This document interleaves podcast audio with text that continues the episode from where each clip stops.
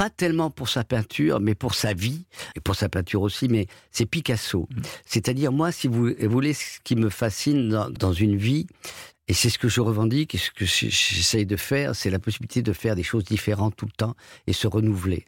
Et euh, s'il y en a un qui s'est bien renouvelé, c'est bien lui, quoi, qui, qui, a toute sa vie à, à, inventer des styles différents, qui essayé à la céramique, à la sculpture et euh, au théâtre.